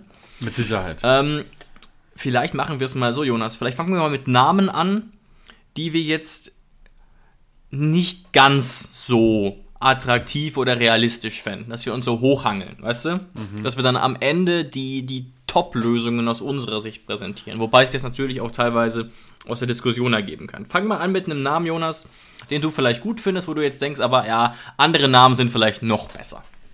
Ja, dann fange ich mit dem Namen an, der Name ist jetzt vielleicht auch nicht jedem ein Begriff, auf den bin ich ein bisschen zufällig gestoßen. Ähm, nicht unrealistisch, aber es ist äh, Milutin Osmajic, ein Spieler aus Montenegro, ähm, der ist 1,86 groß, 24 Jahre alt und das Besondere bei ihm ist, er ist eigentlich Spieler von Cadiz aus Spanien, war jetzt aber letzte Saison ausgeliehen nach Portugal, nach Vigela oder sowas, wie man das ausspricht. Das war eine Mannschaft, die sind Elfter geworden in Portugal, alles in Ordnung. Er hat 31 Spiele gemacht und 8 Tore geschossen. Ähm, ja, ist kein schlechter, hat einen Marktwert von 2 Millionen jetzt nicht meine Top-Lösung, aber das ist auf jeden Fall einer, der mir ins Auge gestochen ist, weil er auch so ein bisschen die Kombination aus beidem ist. Der hat Kopfballtore geschossen, der ist ähm, relativ gut am Ball und ja, wäre jetzt auch von den Millionen her sehr, sehr erschwinglich. Und er war halt eben, wie gesagt, ausgeliehen, deswegen glaube ich auch nicht, dass in Spanien hundertprozentig mit ihm geplant werden würde. Ja, ja, interessant. Überzeugt mich jetzt von den Statistiken noch nicht so ganz. Mir sagt der Name allerdings auch nichts, deswegen. Wir wollten ja. uns ja hocharbeiten. Genau. Gut. Ich habe jetzt gerade nochmal meine fünf Namen mir angeguckt und ich bin ehrlich gesagt, auch wenn es mein eigener Vorschlag war, mir sehr unsicher, wie ich sie ranken würde. Ich nehme jetzt mal einen Spieler, den ich persönlich wirklich gut heißen würde, wenn er kommt. Ich glaube es aber nicht. Also deswegen habe ich ihn eher weiter unten, weil ich es mir einfach eher nicht vorstellen kann auch auf Grundlage des Themas Gehalt.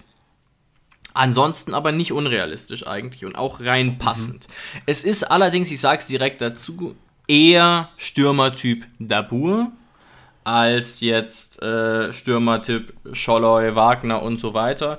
Aber er hat da die Erfahrung, er spielt immer Mittelstürmer und ist immerhin auch 1,85 groß.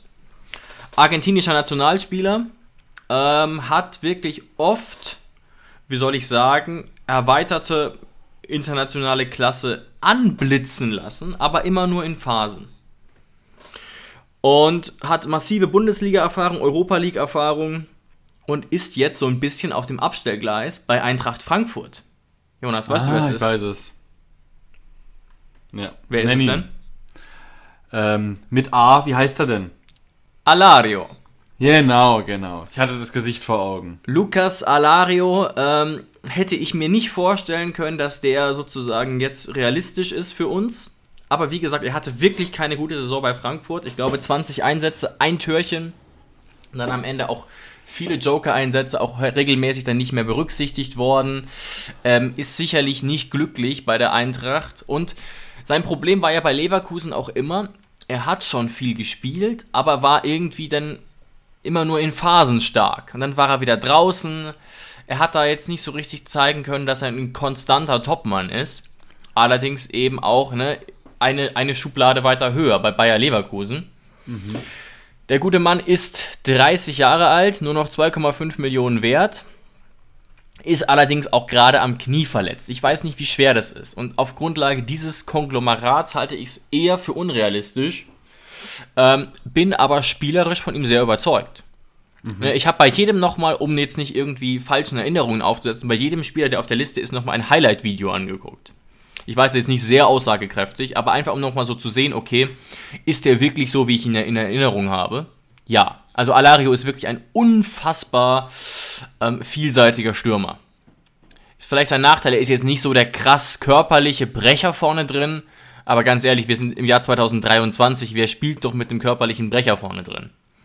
Mhm. Ne, ich denke, er ist auch Kopfballstärker und gefährlicher etwas als ein Munas, ist auch nochmal 2-3 Zentimeter größer. Aber auch jemand, der wirklich die Spielanlagen hätte, um sich mal fallen zu lassen. Wie gesagt, aber auf Grundlage dessen, dass er in der Vergangenheit schon relativ gut verdient haben wird und er am Knie verletzt ist, ist er jetzt nur auf Position 5 bei mir.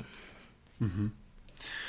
Ja, dann mache ich weiter mit auch einem Kandidaten, den ich natürlich sehr begrüßen würde, aber der äußerst unrealistisch ist aufgrund ähm, der Millionen, der er kosten würde. Aber ich sage das ehrlich, auch so ein Transfer muss man mittlerweile nennen, weil nachdem wir Dolberg, Delaney und Angelino in unseren Reihen hatten, ist eigentlich fast nichts mehr unrealistisch.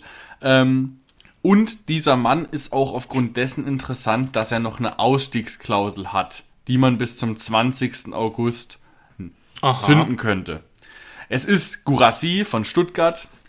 Ähm, hat nur 22 Spiele gemacht, 11 Tore geschossen und keine Vorlage, was auch zeigt, der Mann ist ein Torjäger, ein Knipser, keiner, ja, der Vorlagen ja. macht, sondern der will einfach nur Tore schießen, 1,87 groß und hat eben eine Klausel bis zum 20. August, die schätzungsweise irgendwo bei 15 bis 20 Millionen liegen würde. Ja, das heißt, ja. das, das werden wir nicht mehr tun, aber das wäre schon ein Mann gewesen, wenn wir uns jetzt nicht Scholloy geholt hätten. Warum nicht sagen, okay, wir wollen einen richtig, richtig geilen Stürmer, der ist uns auch mal 15 Millionen wert.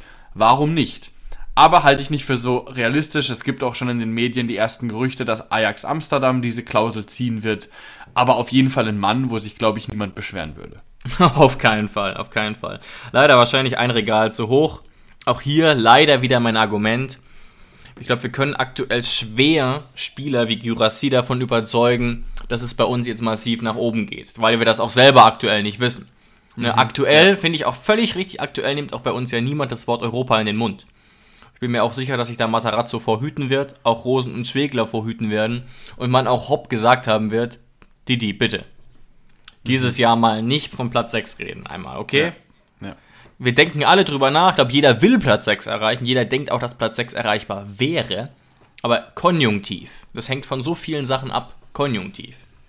Mhm. Gut, Interessanter Name auf jeden Fall. Ähm, ich habe noch ein paar auf der Liste, oder anders, zwei auf der Liste, die man vielleicht eher nicht kennt und zwei eher prominentere Namen. Ich fange mal an mit einem weniger prominenteren Namen, der mich schon sehr überzeugt. Warum ich ihn für nicht so top halte, ist sein Marktwert, der doch jetzt schon relativ hoch geklettert ist, leider.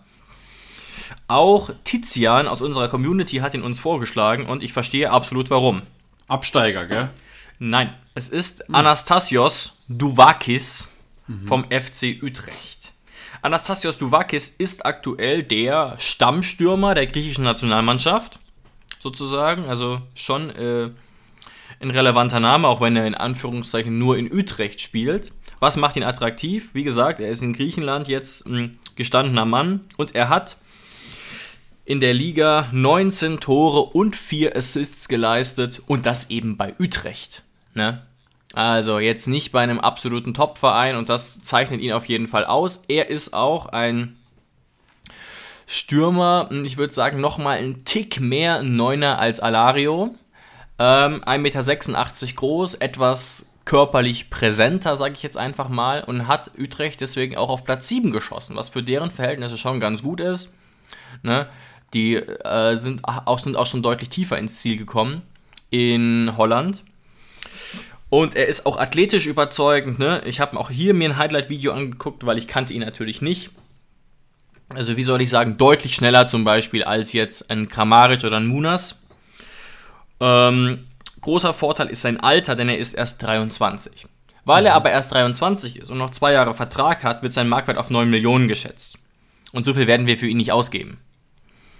Weil so wie er gerade performt hat, wird, wird das dann wahrscheinlich so, wird er für 10 Millionen vielleicht wechseln können. Ich glaube das nicht, dass wir das bei jemandem machen, der in Anführungszeichen nur in der Niederlande gezeigt hat, was er kann. Ähm, aber ich kann mich auch irren. Ich finde den Namen und den Spieler ansonsten wirklich sehr überzeugend. Bin einfach nur überrascht, dann doch über den relativ hohen Marktwert von dem in Athen geborenen Mittelstürmer. Mhm. Sehr, sehr schön, ja. Kann ich mir auch gut vorstellen. Allein schon griechischer Nationalspieler oder Stammstürmer sogar der griechischen Nationalmannschaft hört sich auf jeden Fall nicht verkehrt an. Ja, ähm, ist jetzt ja auch äh, eine gewisse Auszeichnung. Ich gucke gerade mal, angeblich ist Gladbach an ihm dran. Mhm. Sind aktuelle Gerüchte. Die Glasgow Rangers sind möglicherweise auch in Gesprächen mit ihm. Also sicherlich will er den nächsten Schritt machen, denn Utrecht spielt nicht international. Aber ob der dann zu uns geht, weiß ich nicht. Denn wie gesagt, ob wir da noch 10 Millionen übrig haben, ich weiß es nicht. Ich weiß es nicht. Okay. Dann mache ich weiter mit einem Spieler, mhm. der, Achtung, ausschließlich ähm, mit einem Leihgeschäft realistisch wäre. Yes. Was aber jetzt auch nicht das Unrealistischste wäre. Ich meine, wir haben ja auch was Laien angeht in den letzten Jahren einiges getan und warum Absolut. nicht? Laien ist ja heutzutage mehr testen, ob er gut funktioniert und dann kann man sich immer noch überlegen, ob man Millionen in die Hand nimmt Kaufoption. oder nicht. Also, ja, ja. Genau. Warum nicht? Also, es ist ein relativ großer Name in Anführungszeichen, auch wenn er diesem Namen nie gerecht wurde. Es handelt sich um Iheanacho ähm, mhm. von Leicester.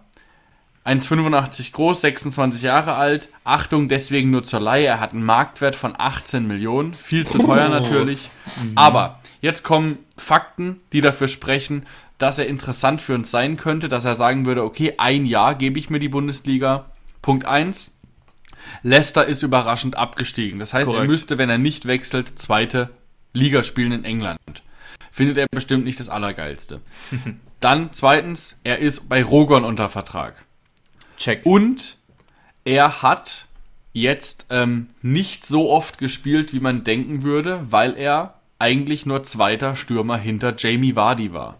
Das heißt, wenn man ihn jetzt bei Leicester sagen würde, hör zu, wir sind jetzt abgestiegen, Jamie Vardy ist jetzt auch in Liga 2 unser Stammstürmer, auch wenn der schon 36 ist, aber der hat immer noch Tempo ähm, und ist eine Legende in Leicester. Absolut, dann könnte absolut. ich mir schon vorstellen, dass Iheanacho sagen würde, dann leiht mich ein Jahr aus. Und ich glaube, dann hätten wir nicht die allerschlechtesten Chancen, ihn für ein Jahr zu bekommen. Ja, interessant. Interessant. Wurde, glaube ich, auch aus der Community vorgeschlagen. Wie gesagt, das Argument 18 Millionen. Aber Laie, warum nicht? Warum nicht? Und ist auch so ein Stürmertyp, der, den ich, also der, der uns, der uns fehlt, absolut. Mhm, ja.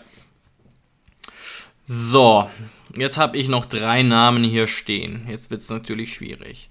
Ja, jetzt machen wir mal, machen wir es mal so. Jetzt nehmen wir mal eine Lösung, die ich mir auch nicht unbedingt vorstellen kann. Aber sagen wir mal so, ich glaube, wenn das funktionieren würde und der Stürmer bei uns funktionieren würde, dann ist das Stadion wieder voll. Sagen wir mal so. Und es ist mhm. nicht komplett unrealistisch. Ich bin mir nur unsicher, ob es klappt und wie groß seine Bindung noch zu uns ist. Hast du schon eine Idee, von dem ich reden könnte? Nee, noch nicht. Okay, wir nähern uns mal an. Er spielt seit einigen Jahren in Frankreich in einem sehr schönen Gegend, wo man, ich glaube, auch ganz gut Cocktails schlürfen kann, irgendwelche Austern-Cocktails und so weiter. Ist eher so eine Urlaubsgegend. Ist jetzt mittlerweile 30 Jahre alt, hat eine TSG-Vergangenheit. Spielt in den letzten Jahren eigentlich immer Mittelstürmer, so. hat bei uns aber nie Mittelstürmer gespielt. Von dem rede ich. Ah, Kevin Volland. Ist, hört mir erstmal zu, nicht so unrealistisch. Warum eigentlich nicht?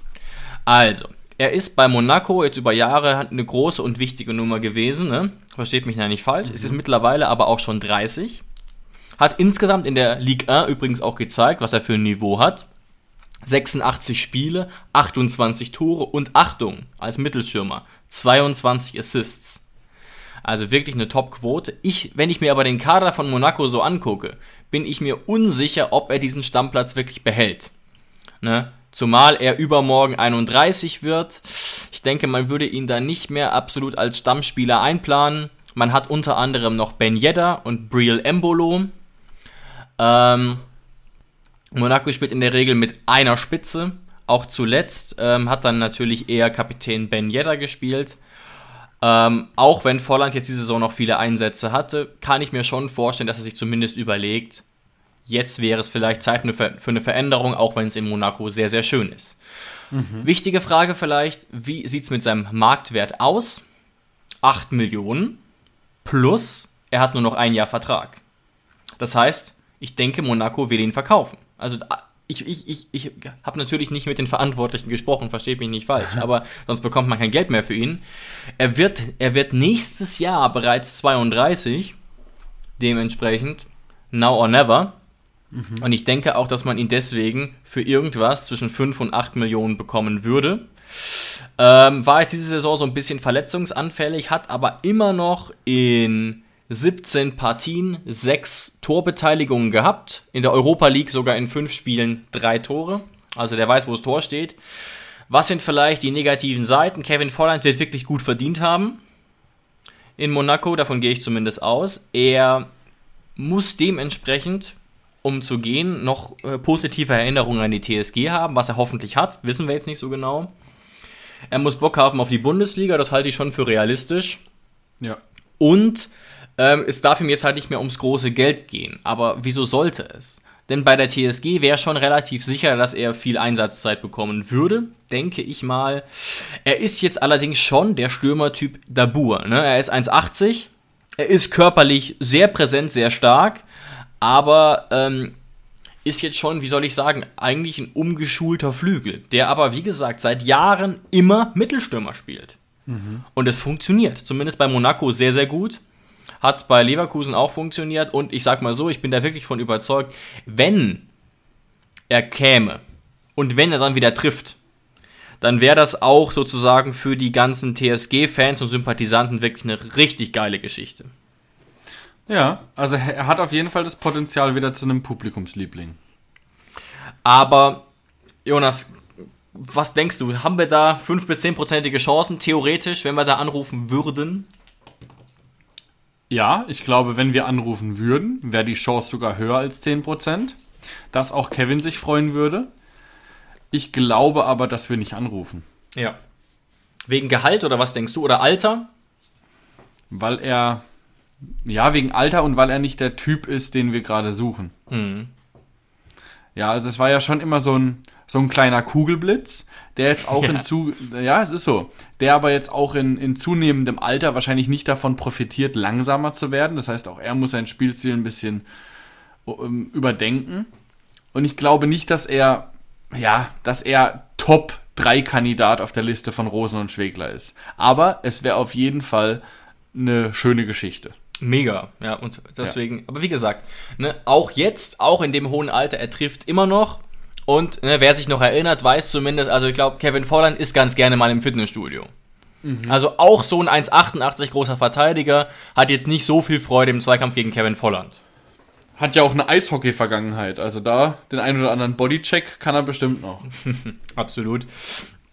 Und ja, also ist eher so ein bisschen Wunschdenken und ich denke aber auch hier, dass er sicherlich auch viele Anrufe aus Arabien kriegt und hoffe aber, dass man von ihm auch in den nächsten Jahren noch so ein bisschen was mitbekommt, denn ja. äh, er scheint immer noch ganz gut in Form zu sein. Bei ihm ist natürlich auch irgendwie tragisch, dass er in guten Zeiten wirklich auch ja, systematisch ignoriert wurde von Joachim Löw, was ich wirklich gar nicht verstehen kann. Gerade Wenn bei Leverkusen super Zeiten gehabt. Ja, und auch, wie gesagt, bei Monaco, ne, ganz viel Champions League, Europa League gespielt, Top-Quoten, ist mir wirklich schleierhaft.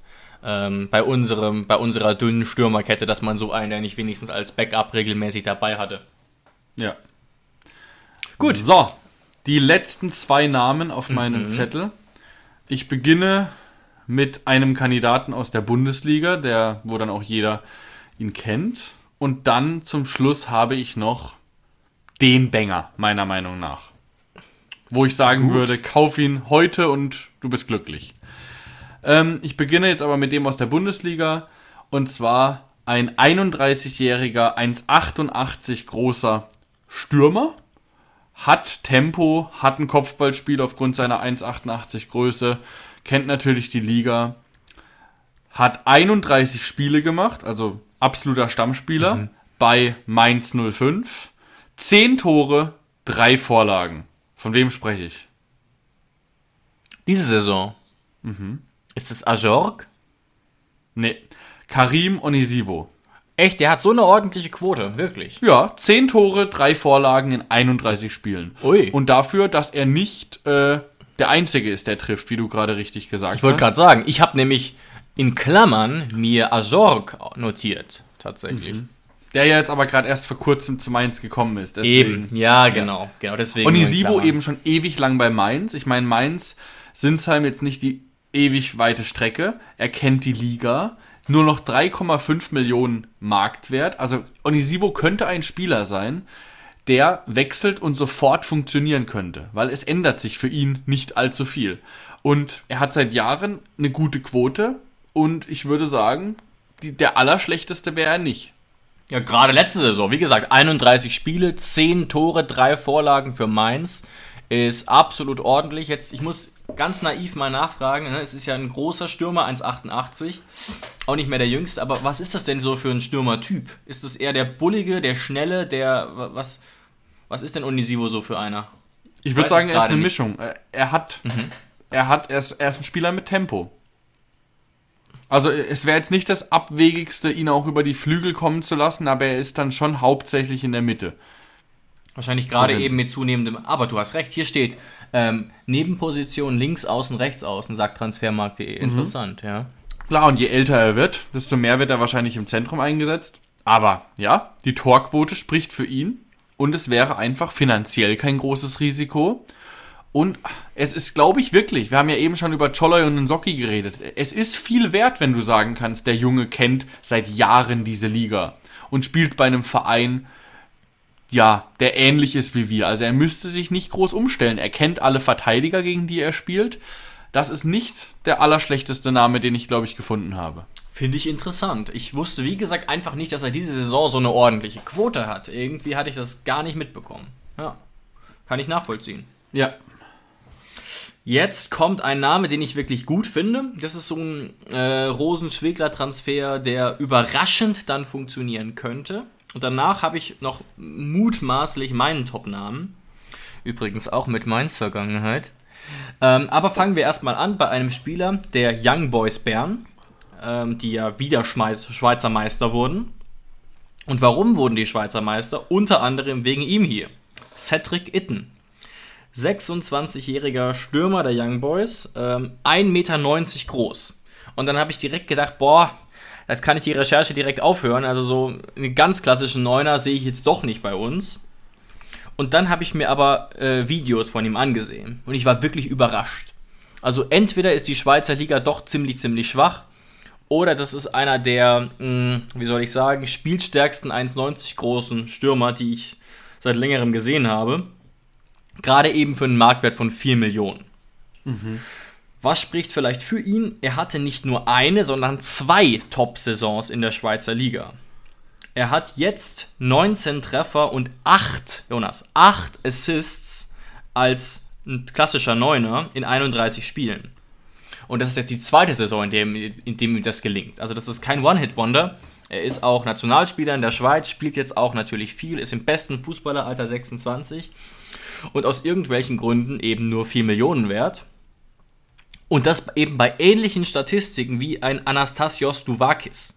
Jetzt ist die Schweizer Liga wahrscheinlich ein Tick schwächer als die niederländische Liga, ne? Klar. Aber eben jetzt in der Schweiz zum Stammspieler zu werden und eben auch zwei Saisons in Folge so stark abzuliefern, finde ich dann mhm. doch recht überzeugend. Das ist halt jemand, da weißt du nicht, ob er wirklich sicher funktioniert, aber wir wissen auch nicht, wie viel Budget wir noch übrig haben. Und was mich eben auch überzeugt hat bei diesem Highlight-Video, das finde ich wirklich gut, von diesen 19 Toren, Jonas, waren, glaube ich, nur drei per Kopf. Wirklich, drei von diesen 19 Toren waren ebenfalls Schüsse aus 16, 17 Metern. Dann, ich glaube, alleine drei oder vier Tore mit links, also mit dem schwächeren Fuß.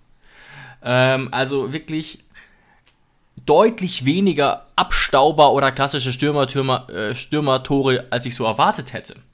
Mhm. Kleiner Nachteil, vielleicht in der Schweiz läuft die Saison bereits. Das heißt, ähm, vielleicht reichen 4 Millionen gar nicht. Man müsste hier vielleicht 5, 6, 7 zahlen, aber das ist halt immer noch deutlich weniger als jetzt bei einem Duvakis oder bei, eben auch bei Spielern, die du schon genannt hast. Das stimmt und ich glaube, das ist in der Schweizer Liga auch normal, wenn die einfach jetzt schon anfangen, dass dann im Laufe der Saison manchmal Spieler wechseln. Und für Schweizer Verhältnisse wären 5, 6 Millionen schon richtig viel Kohle. Ne? Genau. Also ja, und natürlich für so Spieler ist es auch immer wieder attraktiv, zurück nach Deutschland zu kommen. Ich meine, bei Gräuter Fürth war, hat er ja auch schon eine Vergangenheit gehabt. Hat ähm, er wirklich? Ja. Oh, das, das habe ich nicht rausgefunden, tatsächlich. Mhm. Interessant. War auch mal eine Zeit lang bei Kräuter Fürth. Ja. Aber auf jeden Fall, die Rahmenbedingungen stimmen bei dem jungen Mann. Mhm. So, und dann würde ich jetzt abschließend ja, meinen Banger verkünden, bei dem wirklich, bei dem du wirklich lange suchen musst, um da überhaupt irgendwie ein Haar in der Suppe zu finden. Und ich habe es bis jetzt noch nicht gefunden. Das einzige kleine Haar in der Suppe ist wahrscheinlich, dass er es bis jetzt vielleicht auch nur in der Schweizer Liga gezeigt hat.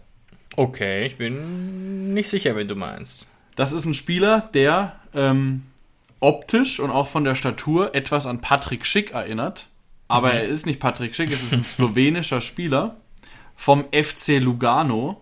Es handelt sich um Chan Selar, also Chan mit Z-A-N und dann Selar mit einem C am Anfang.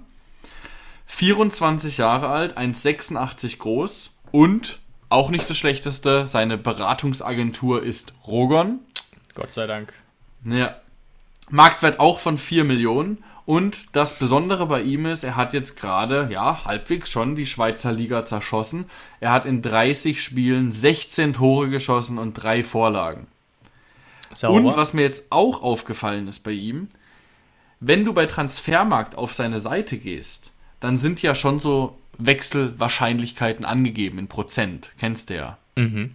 Und bei der TSG Hoffenheim steht bei ihm schon 79% Wechselwahrscheinlichkeit. Die TSG beschäftigt sich wohl mit ihm. Absolut. Ähm, und der Spieler wurde uns auch von Edin unter anderem vorgeschlagen, mhm. deswegen ja. habe ich noch mal ein bisschen recherchiert. Der Kicker hat geschrieben, dass wir uns mit dem Spieler beschäftigen würden.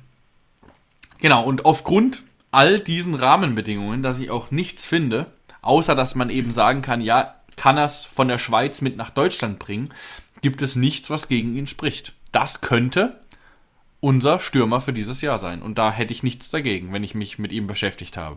Ja, auch wie gesagt, finanziell absolut im Rahmen. Bei ihm ist halt so ein bisschen schade, dass er zum Beispiel jetzt noch nicht Europa League oder ähnliches gespielt hat.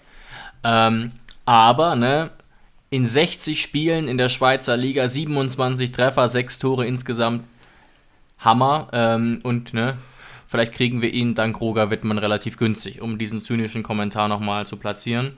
ähm, und ja, wie gesagt, die Spuren führen zu uns. Der, so wenn sogar der Kicker sagt, dass wir uns mit ihm beschäftigen, dann beschäftigen wir uns wohl wirklich mit ihm. Und von Lugano wäre es natürlich zur TSG auch ein großer Schritt nach vorne, was die Trainingsbedingungen und so weiter angeht. Ja. Ähm, und letzter Gedanke vielleicht, er hat nur noch knapp zwei Jahre Vertrag. Absolut. Und jetzt bin ich sehr gespannt auf deinen Banger. Also, das ist jetzt zwar mein Top-Name, das hat aber nichts damit zu tun, dass ich unbedingt glaube, dass er deswegen kommt. Aber das Gesamtpaket passt und er passt mittlerweile doch relativ gut ähm, rein oder könnte relativ gut reinpassen. Ich glaube, ich hatte diesen Namen letztes Mal schon auf der Liste, letztes Jahr.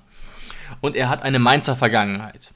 Wenn man sich letztes Jahr mit ihm beschäftigt hätte, hätte man gedacht, unrealistisch. Jetzt hatte er aber eine Saison bei Crystal Palace, die nicht so toll lief. Ah. Bei Mainz wiederum hat er in 67 Spielen 24 Mal genetzt und wirklich, also das war glaube ich kein Stürmer, den man gerne verteidigt hat. Ähm, auch ein großer Stürmer und auch, ich würde wirklich sagen, damals hätte ich gesagt, vor ein, zwei Jahren, einer der schnellsten Stürmer der Bundesliga. Weißt du, von dem ich rede? Ja, das ist die einzige Frage, die ich habe. Wie teuer ist Mateta? Mateta ist nur noch 7 Millionen wert. Mhm. Tatsächlich. Hat, wie gesagt, in Crystal Palace nicht funktioniert diese Saison. Was eben sicherlich dazu geführt hat, ist auch, wie gesagt, erst 26. Ähm, hat aber, ich sag's nochmal, in der Bundesliga überragend funktioniert. 67 äh, Spiele, 24 Tore, 5 Assists. Und ich finde halt bei ihm besonders geil diese Kombi aus 1,92 Körpergröße und einer unfassbaren äh, Sprintgeschwindigkeit letztlich. Ähm, und in, bei, bei Crystal Palace hat er jetzt eben in zwei Saisons nur acht Tore geschossen, ähm, war dann auch nicht mehr immer Stammspieler und ich kann mir schon vorstellen, dass man sich da vielleicht neu orientieren will. Crystal Palace ist auch nicht der absolute Top-Club, ich weiß nicht, wie viel da wurden die, Jonas. Hast du das zufällig auf dem Schirm? Aber nee. da hat man sich sicherlich mehr ähm, von ihm erhofft. Man könnte jetzt auch noch mal ein bisschen Geld einstreichen. Ähm, das wird nächstes Jahr dann auch ein bisschen schwieriger. Ich gucke noch mal kurz nach. Crystal Palace wurde Elfter. Mhm. Ne, dementsprechend wäre jetzt der Schritt zur TSG nicht wirklich ein Rückschritt, höchstens halt wieder so ein bisschen dieses Thema Gehalt.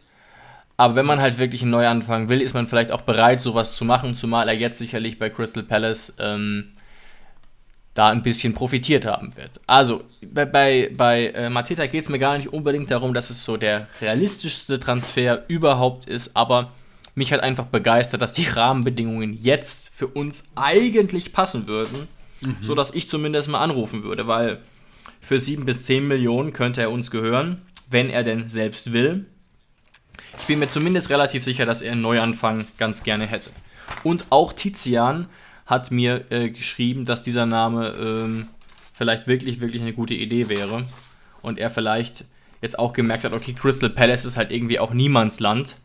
Ja. Und so richtig komme ich in der Premier League eben auch nicht an. Und in der Bundesliga hat es doch überragend geklappt. Vielleicht sollte ich wieder zurück in die Bundesliga. Ja, und ich weiß gar nicht, ob du es erwähnt hast gerade, aber er wurde ja nur er hat ja nur sechsmal von Anfang an gespielt bei Crystal Richtig. Palace. Habe ich nicht erwähnt, das habe ich jetzt so mitgedacht. Genau, also er will sicherlich mehr, denn er ist im besten Fußballeralter. Und ich lese hier gerade parallel einen relativ aktuellen Artikel, dass scheinbar Interesse von Galatasaray und Everton gab und dass Mateta beides abgelehnt habe, weil er unbedingt zurück nach Deutschland wolle. Interessant. Aha, aha, aha. Er war ja auch, nicht, nicht, dass ich jetzt lüge, wie lange war er denn in Deutschland? Ah, gar nicht so äh, lange. Von 2018 bis 2021. Na gut. Das ist ja schon äh, lang genug und ich glaube, Mainz ja. ist, glaube ich, auch ein Club, wo es ähnlich wie bei der TSG relativ angenehm ist zu spielen. Ne? Mhm. Da bist du jetzt nicht so mitten in, im, im, im Zentrum der Öffentlichkeit, kannst dich gut entwickeln und kannst vielleicht auch nach zwei eher verlorenen Saisons wieder ähm, zu dir finden, sage ich jetzt mal. Ja, also jetzt abschließend muss ich wirklich festhalten, David, da haben wir gute Arbeit geleistet, zusammen mit unserer Community. Denn ich muss sagen, sowohl mit Selah als auch mit Mateta wäre ich mega zufrieden. Auch mit Onisivo, wenn nicht so viel Geld ja. da liegen würde, wäre ich zufrieden. Und auch noch mit ein paar Namen. Klar, die, wo wir am Anfang genannt haben, die waren sehr, sehr unrealistisch. Aber gerade mit den drei, vier Namen, die wir jetzt zuletzt genannt haben, damit könnte ich sehr, sehr gut leben. Absolut. Ähm, und man hat jetzt so ein bisschen gesehen, wir haben uns schon sehr stark darauf eingegrenzt, dass es eigentlich zwei Positionen sind, wo Bedarf ist. Aber ich denke, wenn man sich nochmal zusammen den Kader so anguckt, dann mh, mm, werden das wahrscheinlich die meisten ähnlich sehen. Wie gesagt, wenn ihr Lust habt, gebt uns gerne Feedback zu unseren Meinungen. Ich hätte eigentlich, Jonas, nur noch eine letzte Frage an dich für heute. Und dann mhm. kannst du ja nochmal gucken, ob du noch was zum Abschluss hier erläutern, darstellen willst. Mhm.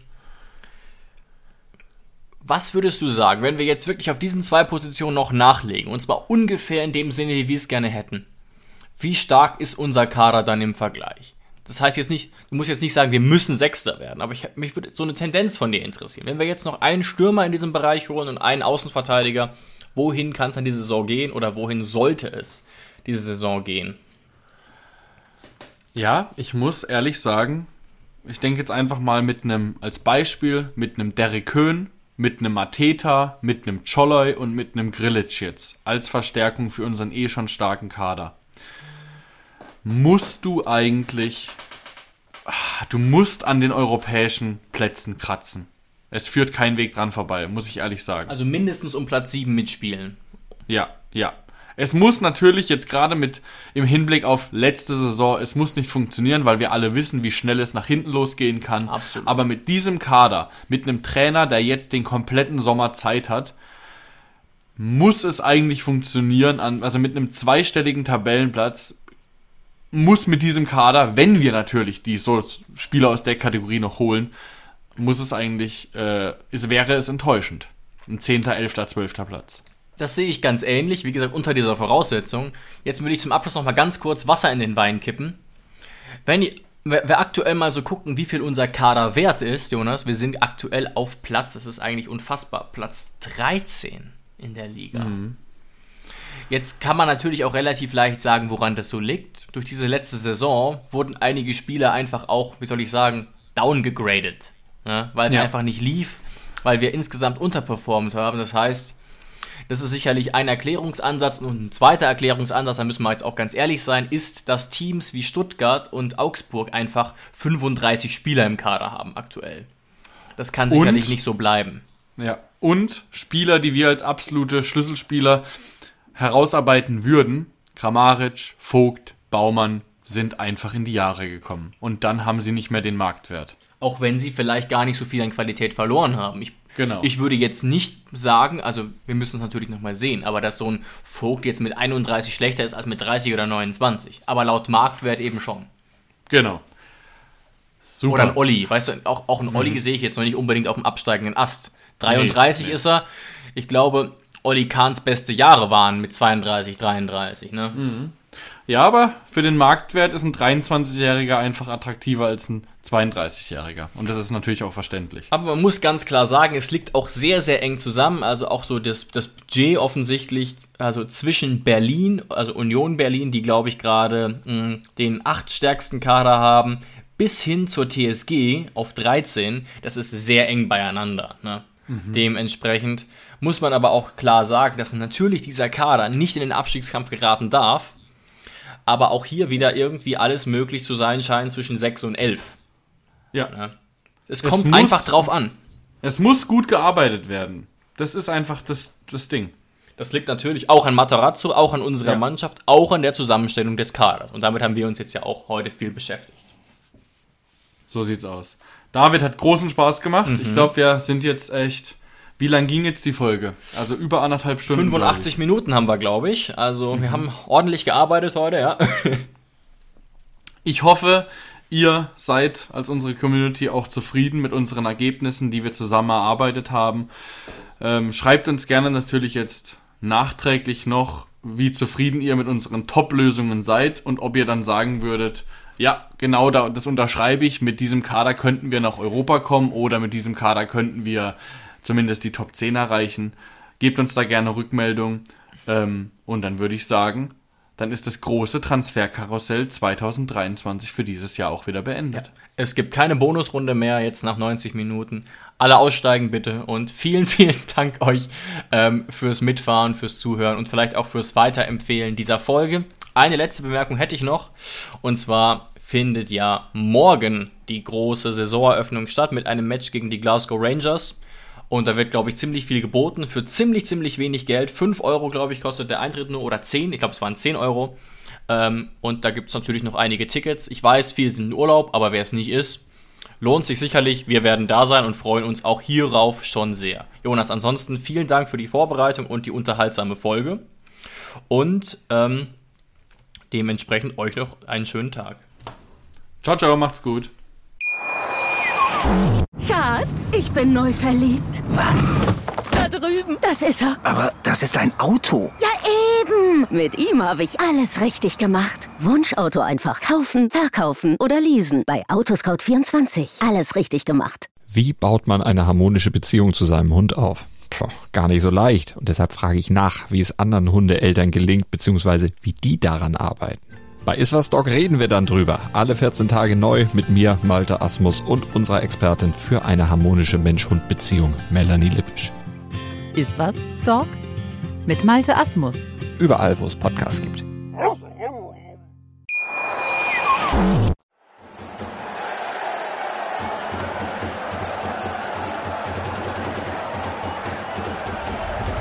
Hoffefunk, der Fußballpodcast zur TSG 1899 Hoffenheim auf meinsportpodcast.de.